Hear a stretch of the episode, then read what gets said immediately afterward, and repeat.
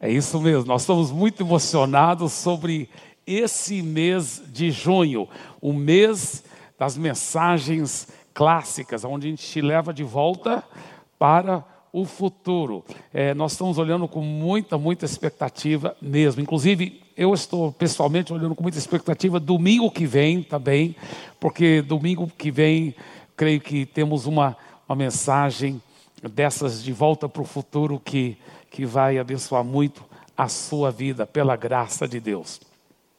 Tem um menino que perguntou para a mãe dele: Mamãe, eh, me diga uma coisa, é, da onde nós viemos? Ela falou: Como assim de onde nós viemos? O que, que você quer dizer com isso? Ele falou: Não, qual é, é, é, é nossa origem? É...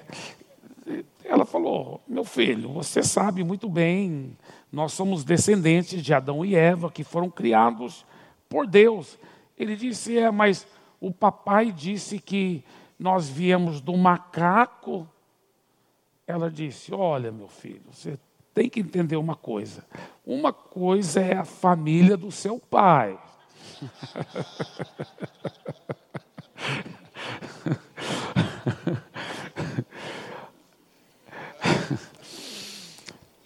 Veja bem, várias coisas que nós hoje temos são coisas que ainda nos ajudam muito, e tudo começou no passado, mas continua abençoando o presente e o futuro.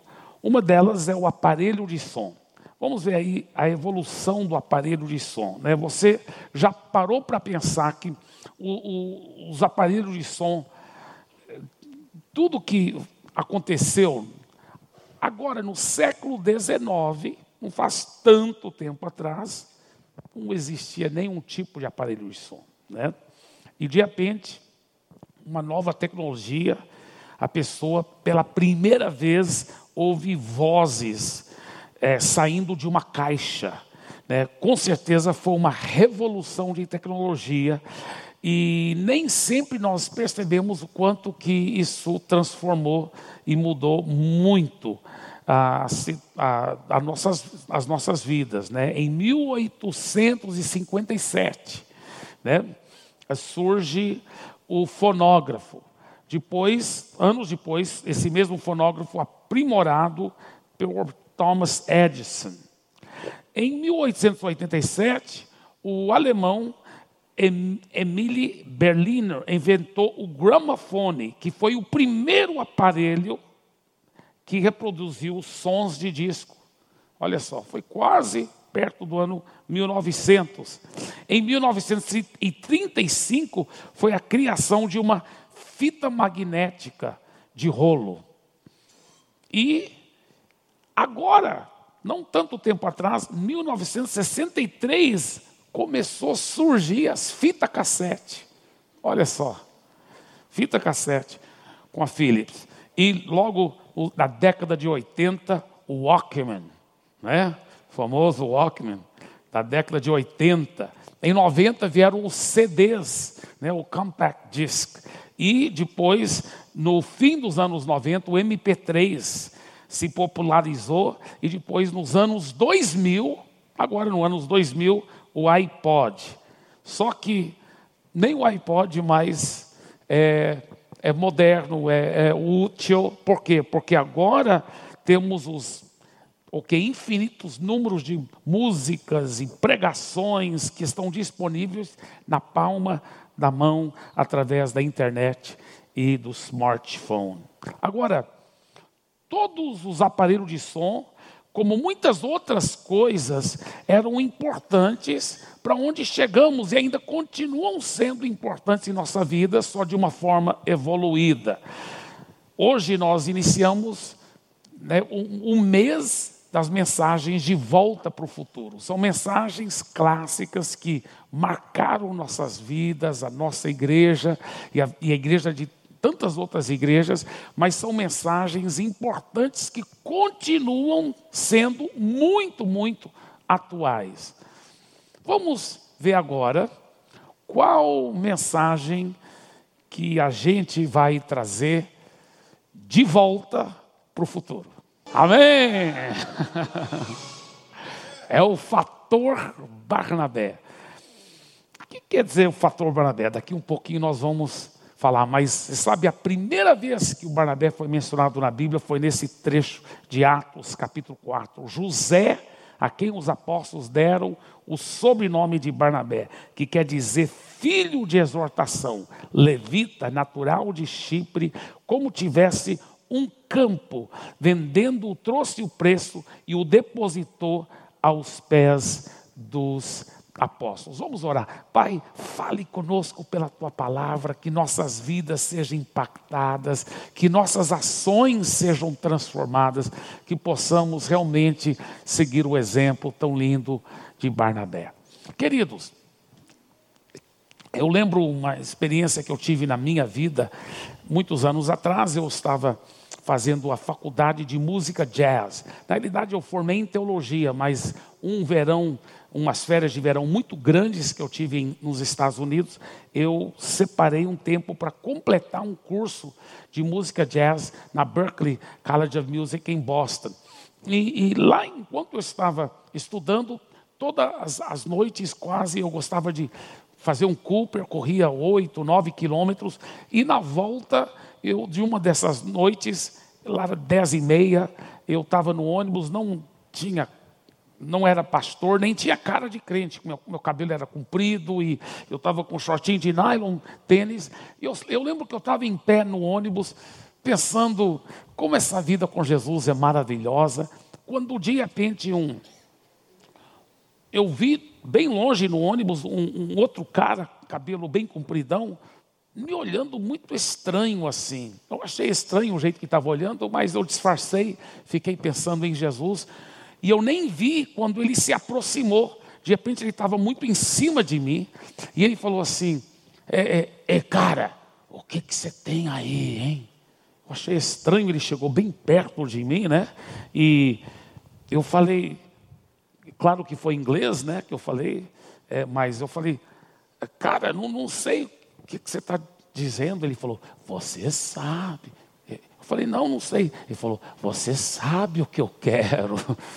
Bem, isso era antes de alguns movimentos modernos, assim, de, de outras coisas, mas eu não sabia mesmo. Eu falei, cara, eu, eu não, não sei mesmo o que, que é que você está querendo. Aí ele falou bem baixinho, é, para ninguém ouvir. Ele falou no meu ouvido, ele falou, eu quero saber que tipo de droga que você está tomando, que te faz tão cheio de alegria. Ele falou, cara, eu preciso dessa alegria que eu vejo em você. Eu preciso disso, cara. Você tem que me falar que tipo de droga é essa. Quase que eu disse para ele, não, não estou tomando droga.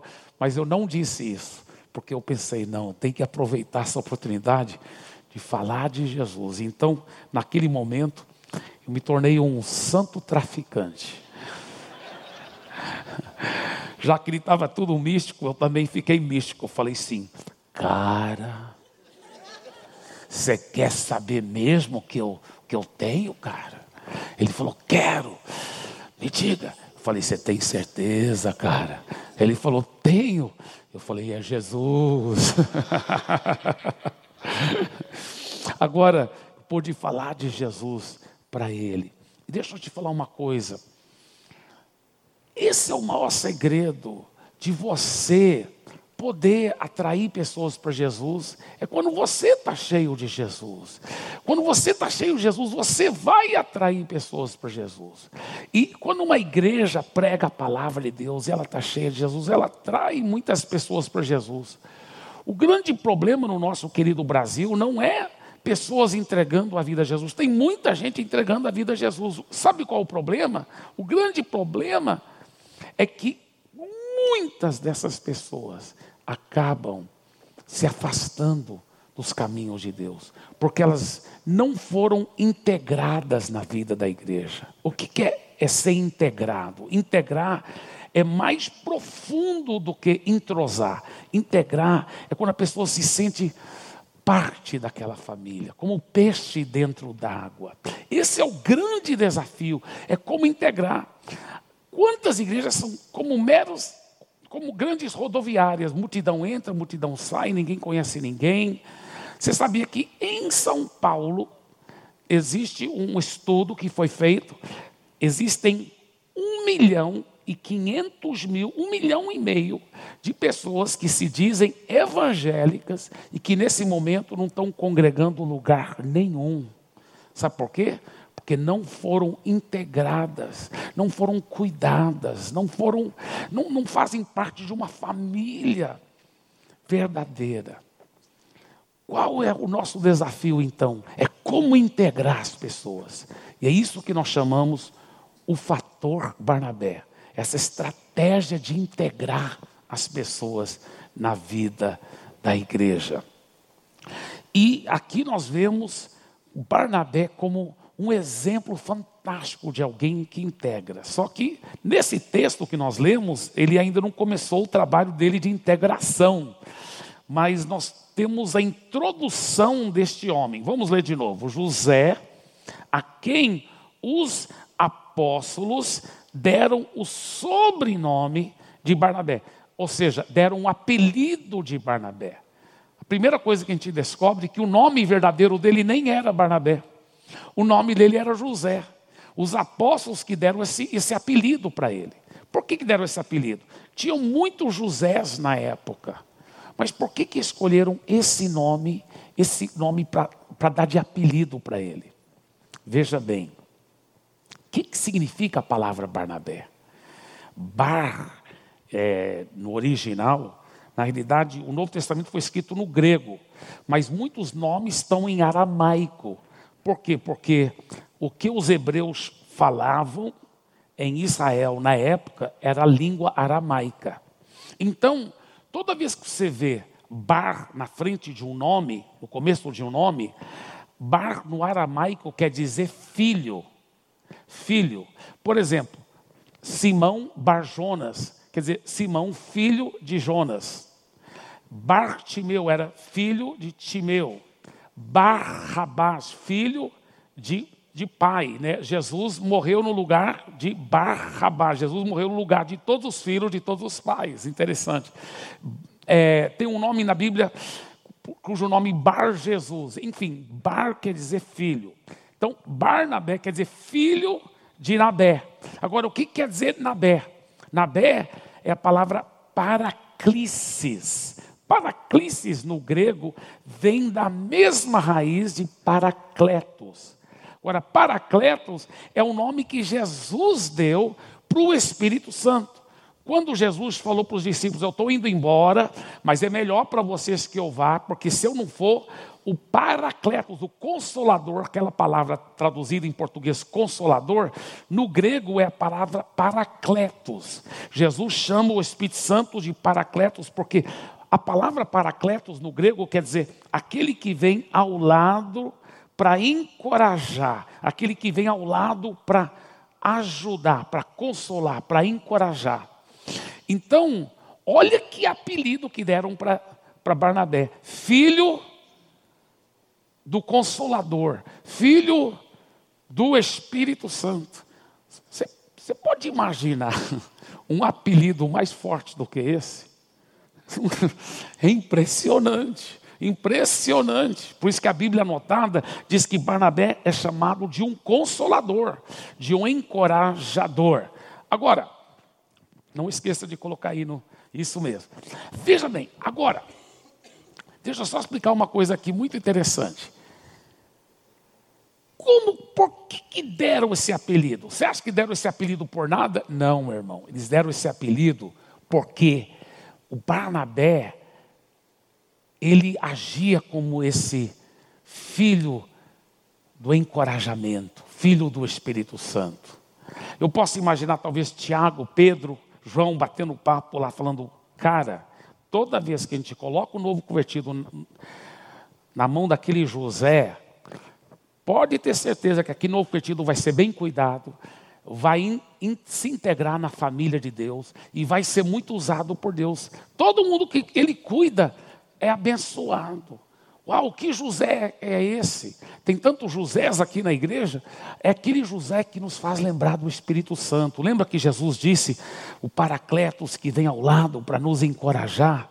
Ah, então vamos dar um apelido para aquele José: Filho do Espírito Santo. Uau! Quantos aqui gostariam de, no mundo espiritual, receber isso como seu apelido também? Amém? Eu quero receber. Olha para o seu vizinho e fala assim: Eu já te vejo um Barnabé. Se for mulher, Barnabela, viu? Barnabela, se for mulher. Tá? Barnabelo. o pastor Eliel falou que ele já me vejo um Barnabelo. É, eu vou ter que aumentar sua prebenda mesmo. ah, essa vida com Jesus é uma bênção, né? Mas veja bem, o, quais são as qualidades de um Barnabé? Quais são as qualidades que fazem uma pessoa ser esse tipo de pessoa que vem ao lado para encorajar, para ser um filho do Espírito Santo, para ser uma pessoa que integra outras vidas? Primeira coisa que nós vemos no texto aqui é que o que? Olha só o que diz a Bíblia. Ele era levita, levita eram os adoradores, né? apesar que ele é da tribo de Levi. Mas olha só, como tivesse um campo, vendendo, trouxe o preço e depositou aos pés dos apóstolos. Onde era esse campo? Dizem os teólogos, era porque ele era natural de Chipre. Veja bem, Chipre é uma ilha no mar Mediterrâneo que naquela época e até hoje ainda é muito verdadeiro, a terra lá sempre foi muito cara, até hoje é muito cara, e naquela época já era muito cara também. Por que, que a terra lá é muito cara? Porque é terra muito fértil, tudo que você planta cresce, e é uma terra cheio de pedras preciosas, minerais. Por exemplo, a própria palavra Chipre é uma palavra árabe que quer dizer cobre porque a maior mina de cobre do Império Romano ficava lá. Então, é, é, é uma terra muito cara. Ele tinha uma terra tão cara, mas ele faz o quê? Ele tão envolvido na obra de Deus, vendo tantas pessoas entregando a vida a Jesus e querendo ajudar na obra de Deus, querendo ajudar os pobres, ele pega aquela terra tão cara que ele tinha. Ninguém exigiu que ele fizesse, ele que fez isso por voluntariamente. Ele vendeu aquela terra e, e deu para a obra de Deus. Agora deixa eu te falar uma coisa. Você começa a ver as qualidades para aquela pessoa que quer ser um Barnabé, uma Barnabela. Qual é? Qualidade de ser desprendido, de, de não ser egoísta com seu tempo, com seus recursos. Às vezes, aquele novo convertido, ninguém está cuidando dele, está lá na casa. Ele, Ninguém está convidando ele para vir almoçar na casa deles. Alguém está, talvez ele está esperando um Barnabé, uma Barnabela, que não é egoísta com seu tempo, com seus recursos, que, que, que vai se desprender e dar sua atenção, dar seu amor, dar o seu carinho para ajudar aquela pessoa. Isso que é um verdadeiro Barnabé. Nós vemos um trecho muito interessante aqui em Atos capítulo 9, que fala assim, está se referindo aqui ao Saulo. Saulo depois se tornou o grande apóstolo Paulo. Diz aqui que o Saulo ainda era novo convertido, depois que o, né, ele mudou o nome dele para Paulo, mas aqui ele era um novo convertido ainda, tendo chegado a Jerusalém, procurou o quê? Juntar-se com os discípulos. Então, ele chega na igreja de Jerusalém, e ele quer se integrar, porque ele é um novo convertido. Ele quer se sentir como peixe dentro d'água. Mas o contrário que aconteceu. Diz a Bíblia: todos, porém, o temiam, não acreditando que ele fosse discípulo. Então, ele não conseguiu, ele não conhecia ninguém lá, e ninguém lá acreditou nele. Olha só. Você já teve esse tipo de situação onde você é, talvez, vamos supor, um amigo seu te convida para uma festa de aniversário ou de casamento. Só que você chega lá e o amigo não chegou ainda. E você fica, ai, ai, ai, você não conhece ninguém, você senta, tá? Ah, tá. Ah, aí você começa a mexer com o celular, mandar um WhatsApp. Talvez você até liga para alguém para ficar, porque você está meio sem jeito lá no meio de pessoas que você não conhece, não é mesmo? É, é, quem já teve uma situação dessa, onde você talvez até ligou para alguém para disfarçar, porque você está meio se sentindo um peixe fora da água. Você já teve esse tipo de situação? Tal, é, talvez, e, e quem já nem ligou, mas fingiu que estava ligando. Agora, veja bem, veja bem, Saulo estava numa situação, coitado, porque era pior do que isso. Diz a Bíblia que ninguém acreditava nele. Olha só, todos, porém, o temiam, não acreditando que ele fosse discípulo. Por quê?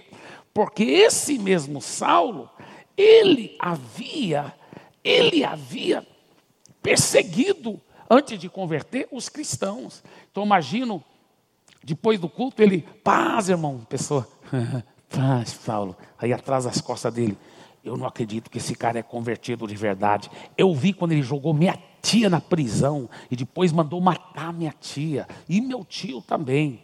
Eu não acredito nesse cara, não. Ninguém estava acreditando nele. Ninguém. Agora, veja bem: você pega um bebê e ninguém cuida do bebê, deixa o bebê lá fora, debaixo da uma árvore, o bebê vai morrer. Novo convertido, gente, é bebê na fé. Saulo era um bebê na fé. Eu realmente acredito que Saulo era mais um candidato para se unir a esses um milhão e meio de desigrejados. Era mais um candidato. Dizem que o Brasil tem 30, 40 milhões de desviados, pessoas que já fizeram decisão em alguma igreja e se afastaram do Evangelho. 30, 40 milhões. Paulo era mais um candidato a desviar. Por quê? Porque ninguém estava cuidando dele, era um bebê e ninguém nem acreditava nele. Nem acreditava. Agora, se coloca na posição de Saulo. Poxa, como deve ter sido horrível. Ninguém acreditando. Você sentia que todo mundo te olhando atravessado. Igual aquele novo convertido que está apaixonado por Jesus, está convertido de verdade, mas ele não venceu o cigarro ainda. Isso, é, isso é muito comum. E tem muita gente que, quando entrega a vida para Jesus, passou até a vontade de fumar, vamos supor. E não fuma mais. Mas tem outras pessoas, eu conheço um pastor, ele já era convertido de verdade, mas passou sete anos até que ele venceu o cigarro. Hoje ele é um pastor, mas ele, como novo convertido, passou sete anos ainda fumando. Né? Então, às vezes, o cara, não como pastor, mas como ah, esse? Não, não, não foi o Elielson. Não, não foi o Elielson. Não. O pastor Isaías apontando para o Elielson. Não foi ele, não. Mas, veja bem, olha o que acontece. Eu, é, é, agora imagina um cara novo convertido, apaixonado por Jesus, mas não, não, venceu o cigarro ainda. E ele então fala: Rapaz, eu vou fumar muito em casa antes de ir para o culto, para eu não, não dar vontade durante o culto, né? Então ele fuma muito, muito. Aí ele lava a boca, mastiga um chiclete e vem para a igreja, tudo empolgado. Aí um irmão vai: Ô irmão, paz, tudo bem? Ele já começa a se sentir um leproso no meio. Que coisa feia. Quantas vezes nós temos sido assim, queridos? Errados. Tem até gente que chega assim, pastor, eu tenho um dom de discernimento. Eu bato o olho, eu sei quando alguém é falso que está no nosso meio. Um satanista, ou seja o que for. Isso não é dom de discernimento, não. Isso é demônio de desconfiança. A gente tem que amar e, e acreditar nas pessoas. Mas, olha a situação de Barnabé, diz a Bíblia, não acreditando, não, não, não, não, não acreditando que ele fosse discípulo. Ninguém acreditava que ele era. Irmãos, eu creio que ele era um candidato a desviar que ele era um candidato a desfiar. Se não fosse pelas próximas duas palavras, talvez nós nunca teríamos tido o grande apóstolo Paulo. O apóstolo Paulo escreveu quase metade do Novo Testamento. O apóstolo Paulo escreveu quase metade do Novo Testamento. Se não fosse pelas próximas duas palavras, talvez nós nunca teríamos tido o grande apóstolo Paulo. Quais são as próximas duas palavras? Mais Barnabé. mais Barnabé. Ninguém acreditava. Diz a Bíblia que ninguém estava acreditando em Saulo, exceto uma pessoa: Barnabé. Barnabé. Barnabé. Eu posso imaginar o Barnabé vendo Saulo lá como peixe fora da água, ninguém acreditando nele. E o Barnabé chega e fala assim: E aí, irmão Saulo, você está tudo bem? Depois do culto, você vai aonde almoçar? Não, não sei. Está convidado para ir em casa. Olha o que a Bíblia diz. Mas Barnabé, tomando-o consigo. Você quer ser um Barnabé? Vai atrás daquela pessoa que não está integrada ainda. Seja ela convertida ainda ou não convertida. Se ela não está integrada, vai atrás dela. Tome-a consigo. E enquanto eles estavam almoçando, imagino que o Barnabé falou assim para Saulo: Saulo, me conta seu testemunho. E Saulo começou a contar. Eu estava na estrada de Damasco, uma luz forte brilhou, Jesus apareceu para mim. Eu converti. E Barnabé está fazendo, uau, esse testemunho é forte demais, cara. Os apóstolos têm que ouvir esse seu testemunho. Ele pega o Saulo e leva para Pedro, leva para Tiago, leva para João. Quem contou o testemunho de Barnabé para os apóstolos? Não foi nem. Quem contou o testemunho de Saulo para os apóstolos? Não foi nem o Saulo, foi o próprio Barnabé que contava o testemunho de Saulo para os apóstolos, que ele diz: Barnabé levou aos apóstolos e contou-lhes como ele vira o Senhor no caminho, o que se lhe falar, etc, etc. Ele foi entrosando, conectando, sendo ponte de conexão entre Saulo, o novo convertido, e integrando ele na vida da igreja, na vida da igreja, na vida da igreja. Olha o que acontece. Olha que coisa linda que aconteceu, olha o resultado. Vamos ver o próximo versículo. Estava com eles agora em Jerusalém, entrando e saindo, pregando ousadamente em nome do Senhor. Então você vê o resultado do Barnabé. Saulo agora está integrado, como peixe dentro d'água, entrando e saindo e até pregando já para as pessoas e ganhando almas para Jesus. Que coisa linda. Deixa eu falar uma coisa para você. Pode parecer heresia, tá? Mas não vai me apedrejar, porque não é heresia. Veja bem, eu acredito que é mais importante integrar alguém na vida da igreja do que simplesmente levá-la a fazer uma decisão. É bom e é importante que ela faça uma decisão. Mas se ela fizer uma decisão, você não tem certeza se ela realmente entendeu o Evangelho. É um bom passo no caminho certo, isso é lindo. Mas você não sabe se ela realmente nasceu de novo. Se ela não for integrada, provavelmente nunca mais você vai ver aquela pessoa. Mas se você integrar aquela pessoa na vida da igreja, mesmo que ela não fez decisão ainda, mas você integrou ela na vida de uma igreja que prega a palavra na unção do Espírito, ela vai dizer: Achei minha família espiritual. Daqui eu não saio, daqui ninguém me tira. É o que, que acontece? Ela vai ficar se expondo à palavra de Deus e ela mais cedo ou mais tarde vai entregar a vida a Jesus com revelação do novo nascimento. E o melhor, ela nunca mais deixa os caminhos do Senhor porque ela já está integrada. Ela já está integrada. Não é verdade? É muito, muito precioso isso. Por isso é tão importante integrar, integrar, integrar a pessoa. Agora, Quantas. É, é, é, é, ah, vamos só continuar aqui. Versículo 29. Falava e discutia com os helenistas. Mas eles procuravam tirar-lhe a vida. Você tem que lembrar que Saulo era um novo convertido. E como novo convertido era um bebê, uma criança. Você já viu que criança espiritual é muito igual criança natural? Fala muito, fica muito empolgado. E ele começou a discutir e tal e tal. Sabe por quê? Esse foi o mesmo Saulo que depois, depois que se tornou grande apóstolo Paulo, ele escreveu inspirado pelo Espírito Santo nas epístolas: Não vos envolveis em discussões.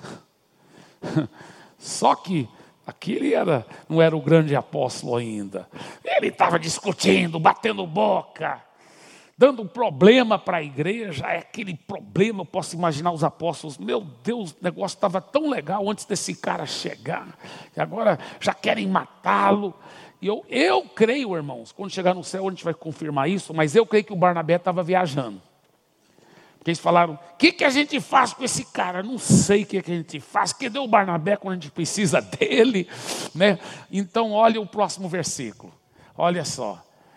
Tendo, porém, isso chegado ao conhecimento dos irmãos, levaram-o até Cesareia. E dali o enviaram para Tarso. Deixa eu explicar. Tarso era muito, muito longe. Para chegar em Tarso, tinha que pegar um barco. O, bar, o porto era Cesareia. Tarso, o evangelho não tinha chegado a Tarso ainda. Não tinha cristão lá. Última coisa que você faz é pega um novinho convertido e manda para uma cidade onde não tem ninguém que vai cuidar dele. Então isso até me conforta que a igreja primitiva tudo indica que errou aqui. Porque se eles erraram, então Deus também nos perdoa quando a gente erra. Mas veja bem, Olha só que coisa interessante. Eu me imagino que foi assim. O que, que a gente faz com esse cara? Rapaz, ele é Saulo de Tarso. É, de Tarso. Vamos mandá-lo para a cidade deles, então. Só que é cara a passagem, rapaz. Vamos fazer uma vaquinha. Fizeram uma vaquinha. Aí chegaram para Saulo. Saulo, irmão querido, você sabe que a gente te ama muito. Então nós providenciamos uma forma de você voltar para sua casa. Nós fizemos uma vaquinha aqui, uma oferta para você, a passagem aqui. Alguém vai até te acompanhar até Cesareia só para garantir que você vai entrar no barco mesmo. Mas olha, Saulo, uma passagem de presente para você. Só que tem um detalhe, é só de ida. Não volta aqui nunca mais. Dizem os teólogos que Saulo, nesse momento, deve ter sido um, talvez o um momento mais difícil da vida dele. Ele começou a desacreditar no chamado dele. Ele tinha ido para a igreja de Jerusalém, que Jesus tinha falado que ele ia ser muito usado. E agora ele foi rejeitado. Estava de escanteio, como se fosse. Olha só que situação que ele estava. E nós vamos voltar para Saulo daqui um pouquinho, mas Quantas vezes eu não agi como Barnabé? Eu havia já até pregado essa mensagem.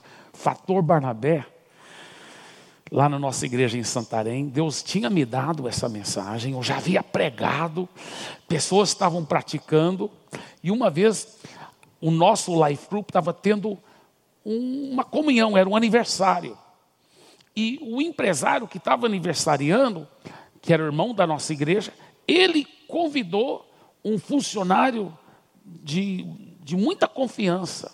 E esse funcionário trouxe a esposa e trouxe o pai e a mãe para o aniversário. Então tinham esses dois casais lá, nesse aniversário. Todos os dois casais não eram cristãos. As mulheres estavam com as duas mulheres, né? A mãe e a nora as mulheres tinham cercado elas, estavam praticando o fator Barnabela nelas, amando, cuidando, conversando, batendo papo. E nós, os homens do Life Group, sabe onde a gente estava? Numa roda aqui, tomando refrigerante, comendo bolo e batendo papo, contando piada evangélica. E sabe onde estavam os dois homens? O, o, o funcionário de muita confiança e o pai dele? Estavam sentados em duas outras cadeiras aqui, comendo bolo e conversando um com o outro. E a gente aqui, não praticando o fator Barnabé. Quando minha esposa viu que elas estavam praticando fator Barnabela e nós não estávamos, e os dois caras estavam lá sem ninguém dar atenção para eles, minha esposa só passou assim por nós falou assim: Olha o Barnabé, gente. Só deu a dica assim, né? Olha o Barnabé. Quando ela falou, olha o Barnabé, gente. Eu falei para eles, meu Deus, nós estamos pisando na bola, olha os dois caras lá. Aí nós pegamos cadeiras, nós cercamos os caras lá, começamos a bater papo, investimos muito tempo, não deu em outra. Eles foram integrados na vida da igreja e depois tanto eles como as suas esposas entregaram a vida para Jesus. Que coisa linda. Você quer ajudar outras pessoas? Você quer ser um Barnabé? uma Barnabela, olha algumas dicas rápidas. Número um, amizades genuínas. Você nunca vai poder realmente conquistar a confiança daquela pessoa se você não, não for amigo dela primeiramente. Alguém disse, você tem que ganhá-la para você, para depois ganhar para Jesus. Você entende? Então, é um amigo de verdade daquela pessoa. Agora, amizades genuínas não acontecem por acaso. Você deve separar tempo de qualidade. Esse é o segundo segredo para você realmente ser um Barnabé. Investir tempo para produzir essas amizades genuínas leva tempo, leva tempo. Quantas vezes eu estava num aniversário, num casamento e eu desperdicei, porque lá naquele aniversário, naquele casamento, tem Vamos supor que é aniversário de alguém da nossa igreja, né? Então tem aquele monte de crentalhada lá. Aí tem os parentes daquela pessoa que não são seguidores de Jesus ainda. Numa mesa, eles estão meio desconfiados lá, né? Eu fazia o seguinte: eu pegava uma cadeira, aí o pai da família falava assim: Ah, pastor, eu quero te apresentar aqui, ó, isso aqui é o meu sogro, minha sogra, isso aqui é, é, é, é são meu, meus irmãos, é, meus tal, tal, tal. E eu, ah, prazer. Às vezes eu até sentava lá, batia um papo de 5, 10 minutos, falava para eles, fiquem bem à vontade. Aí eu voltava para a minha mesa, onde estava cheio de cristãos, e continuava contando piada evangélica. Agora, eu desperdicei. Por quê? Porque, olha, para promover o Barnabé, a estratégia do Barnabé tem que ter amizades genuínas. E para ter amizades genuínas, leva muito tempo. Não é uma conversa, não é uma conversa de 10, 15 minutos. Não, de 5 minutos, como eu fazia. Quantas vezes eu desperdicei momentos que eu poderia estar ganhando vidas para Jesus. Podendo estar ganhando. Sabe por quê? Por causa do egoísmo. Não, meu tempo, meu lazer, em vez de ser desprendido, como Barnabé foi, em vez de ser desprendido.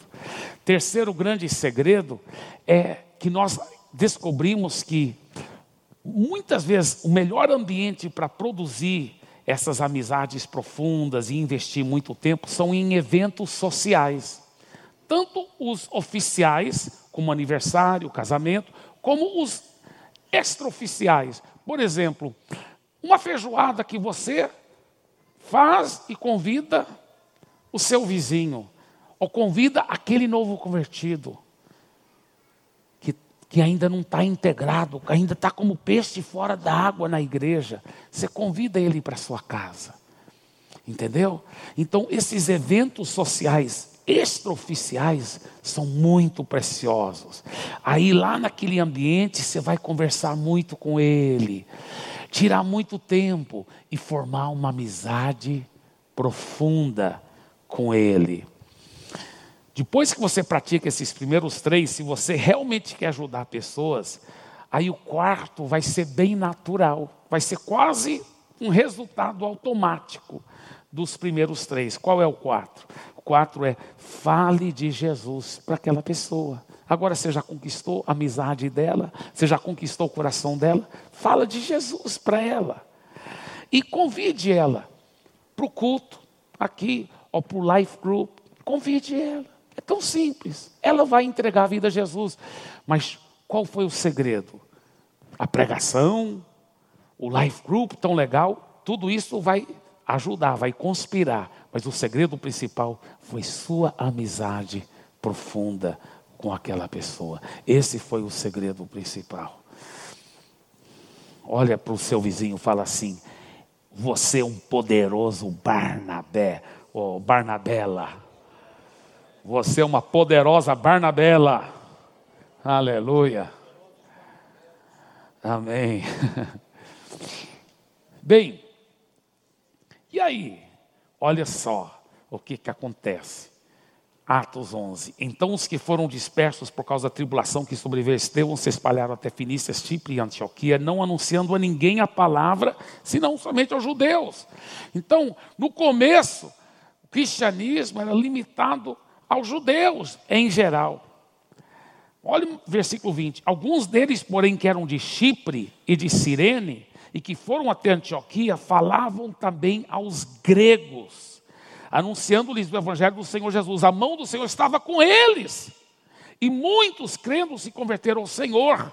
Gente, olha, pela primeira vez na história, uma igreja de não-judeus, uma igreja de gentios surge. Por isso que muitas pessoas falam que nossa igreja modelo não é nem de Jerusalém, porque aquilo era uma igreja de judeus. Nós não somos judeus, nós somos gentios. Nossa igreja modelo é Antioquia, essa poderosa igreja de Antioquia, que surgiu de não-judeus, de não-judeus, pela primeira igreja de não-judeus.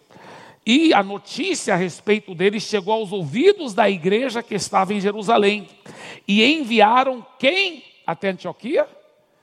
Barnabé. Eu creio que os apóstolos foram muito dirigidos pelo Espírito Santo.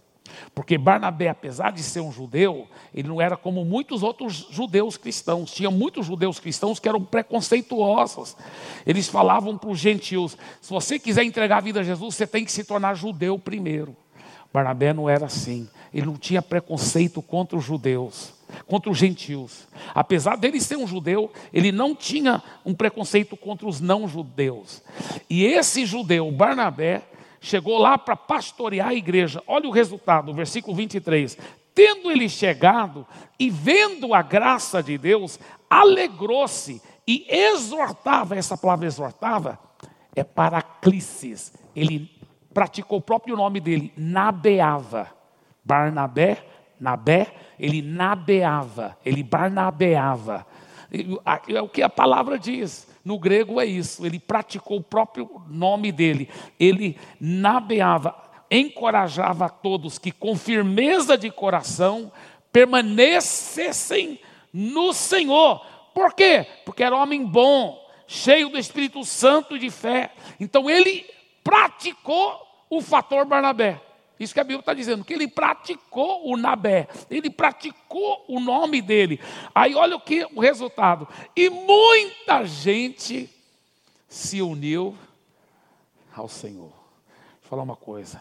Aonde existe um Barnabé, ou aonde existe uma Barnabela, muita gente vai se unir ao Senhor.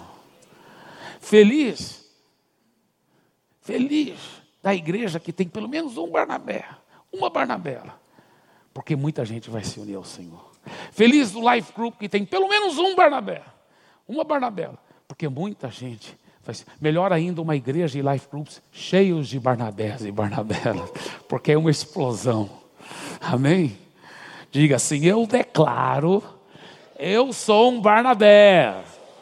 Ou Barnabela, né, no caso, aleluia. Muito bem.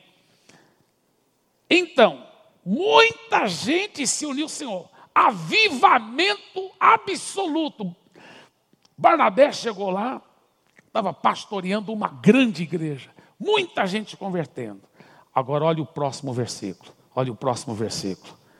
E partiu Barnabé para Tarso, à procura de meu Deus, meu Deus.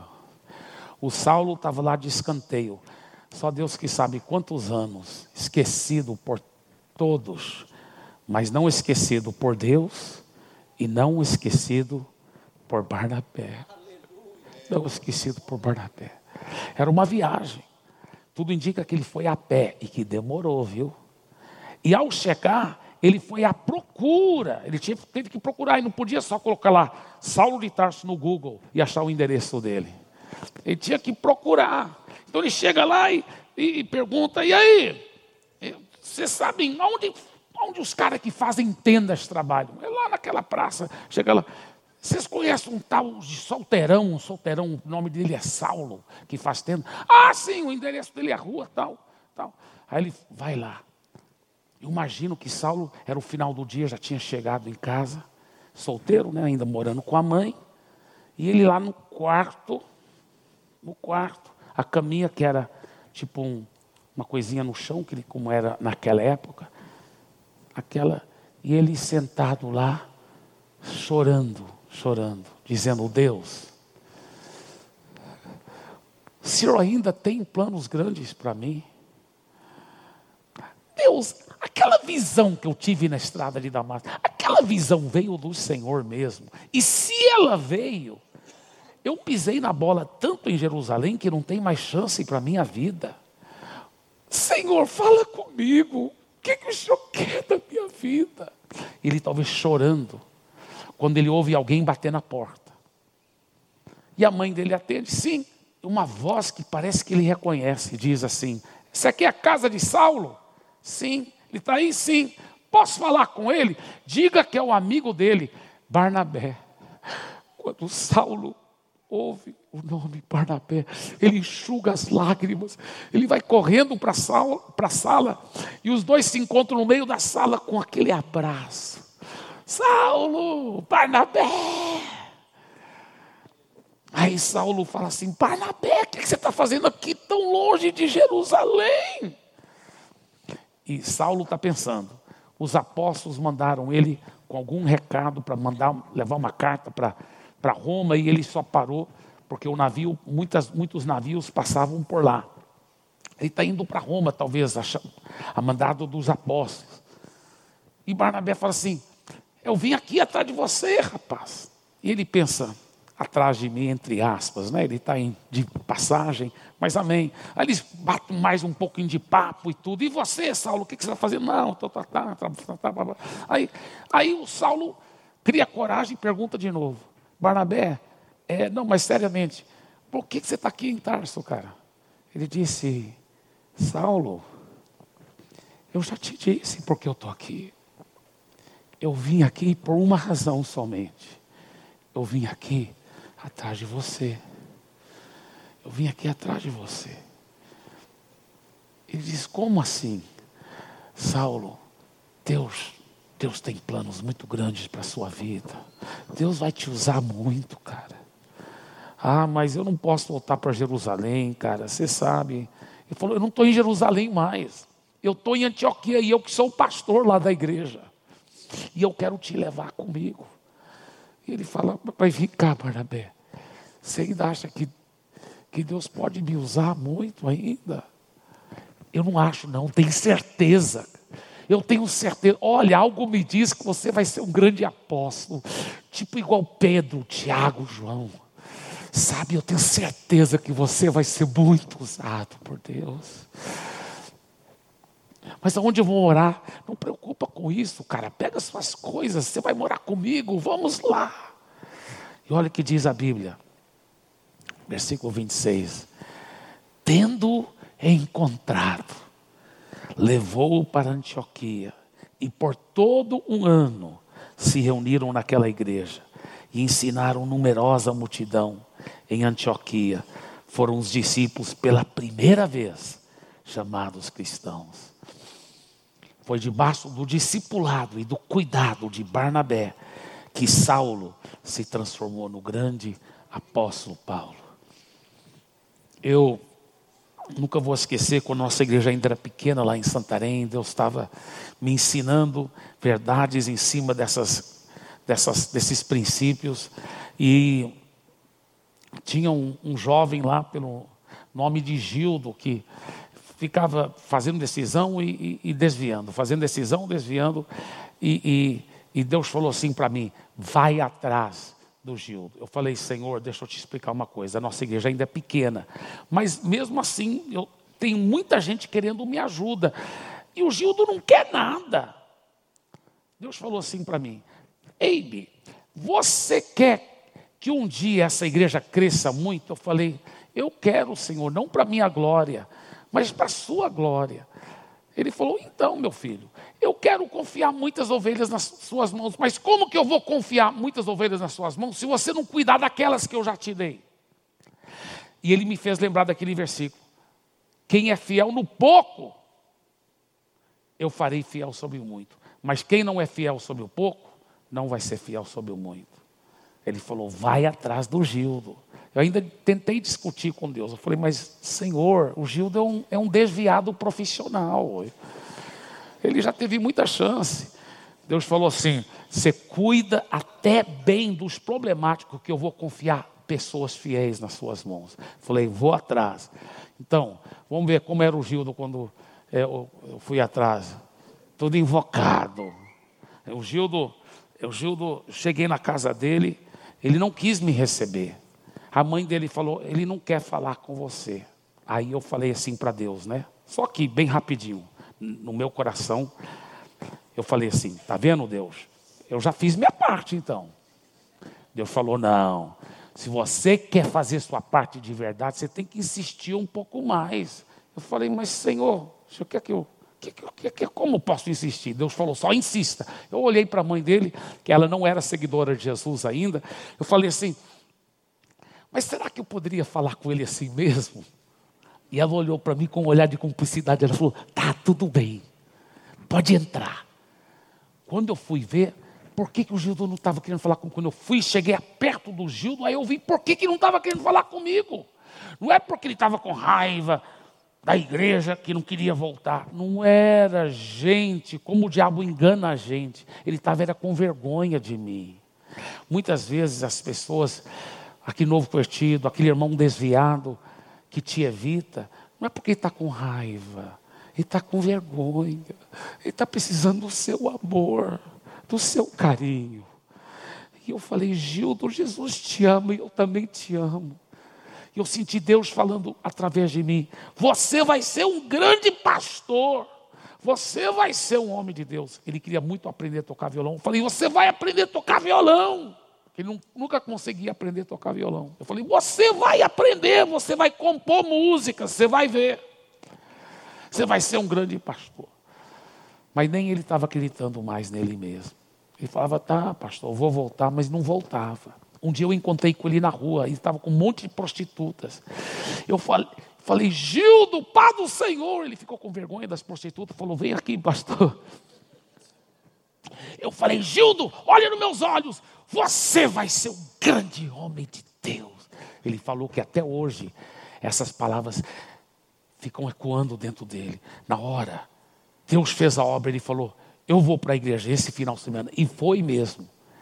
E teve a revelação do novo nascimento. Ele falou que uma luz acendeu. Ele reconciliou com Deus e nunca mais deixou os caminhos do Senhor. Ah, ele entregou a vida a Jesus. Olha lá, posta o próximo slide aí. Aí, olha, e eu tive o privilégio de ensiná-lo a tocar violão e aprendeu a tocar muito bem e compor músicas, tocar violão, tocar guitarra e tem mais. Se tornou um grande pastor e Deus deu para ele uma gatinha muito crente, cheia do Espírito Santo. E eu tive o privilégio de ordená-lo pastor. Ele se tornou nosso pastor mais bem sucedido nas células em Santarém naquela época para a glória de Jesus. Centenas de células, centenas de células. E, e, e, e o Gildo foi para Fortaleza conosco, veio para São Paulo conosco, e poucos meses atrás pregou aqui. Olha o Gildo pregando aqui. Isso aqui pregando aqui já no Past Church. E nós enviamos o Gildo com uma equipe muito grande. É, essa equipe é só uma parte da equipe dele. Nós, a equipe dele é maior do que isso uma equipe muito grande. Ele que é o pastor principal da Paz Church, na capital de Mato Grosso do Sul, Campo Grande. Amém? Dê para Jesus uma forte, forte salva de palmas.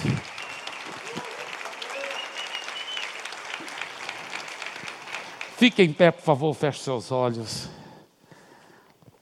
Nesses últimos minutos, eu quero eu quero te, te desafiar, querido. Eu quero te desafiar para ser um Barnabé, para ser uma Barnabela. Deixa eu falar uma coisa aqui para você. Preste bem atenção no que eu vou dizer. Nesse momento, eu lhe garanto que aqui em São Paulo, nesse momento, tem Gildos em sua casa triste. Tem Saulos e Saulas, Gildos e Gildas, que estão dizendo: Senhor, será que ainda tem chance para a minha vida? Será que o Senhor ainda vai me usar? Senhor, Faça algum milagre para mim. E você, meu irmão, você, minha irmã, é a pessoa que Deus escolheu para operar esse milagre, para ser esse Barnabé na vida daquela pessoa. Com certeza, enquanto eu estou pregando aqui, Deus está trazendo pessoas à sua mente, pessoas que hoje não estão congregando fielmente em lugar nenhum, que se afastaram dos caminhos do Senhor, ou talvez é um novo convertido que está precisando de integração Deus está trazendo essas pessoas, porque Deus quer que eu e você sejamos mais Barnabés, mais Barnabelas. Eu sei que já tem muitos Barnabés aqui na minha frente, eu sei que muitos de vocês já são Barnabés, já são Barnabelas, mas eu tenho certeza que, assim como eu, você quer ser ainda mais Barnabé, mais Barnabela.